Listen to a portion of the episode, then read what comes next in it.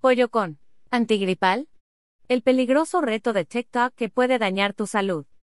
Existen muchas formas de preparar el pollo, especialmente marinados y salsas. ¿Pero con antigripal? Así es el nuevo reto más peligroso de TikTok, preparar pollo con NyQuil, lo cual podría dañar tu salud o la de tus hijos.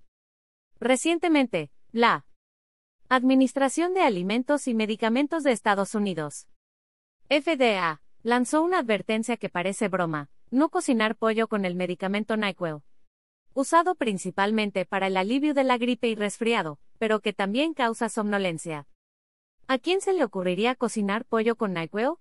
Al parecer, a varias personas de TikTok. Pues se ha convertido en un reto que está siendo replicado por niños y adolescentes.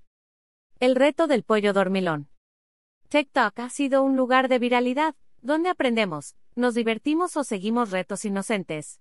Aunque otros no lo son, tal es el caso del reto del pollo dormilón, el cual consiste en hervir el pollo y agregarle NyQuil, con efectos no solo sorprendentes, sino peligrosos. NyQuil es un medicamento sin receta, de fácil acceso.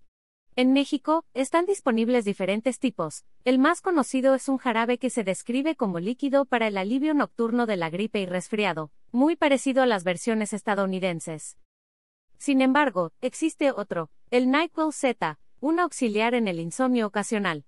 En ambos casos, contienen antihistamínicos, los cuales no solo bloquean la histamina, sustancia que provoca los síntomas de alergia, sino que causan somnolencia, como explica la Biblioteca Nacional de Medicina de los Estados Unidos.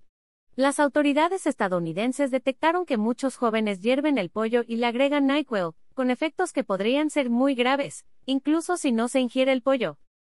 Así es, según especialistas, el simple hecho de estar presente en el lugar donde se cocina este cóctel puede provocar incluso la muerte. De hecho, quienes se han unido al reto, han reportado sentir mareos similares al estado de embriaguez. La razón es sencilla, hervir el medicamento puede provocar una mayor concentración y cambiar sus propiedades en diferentes formas, como explica la FDA.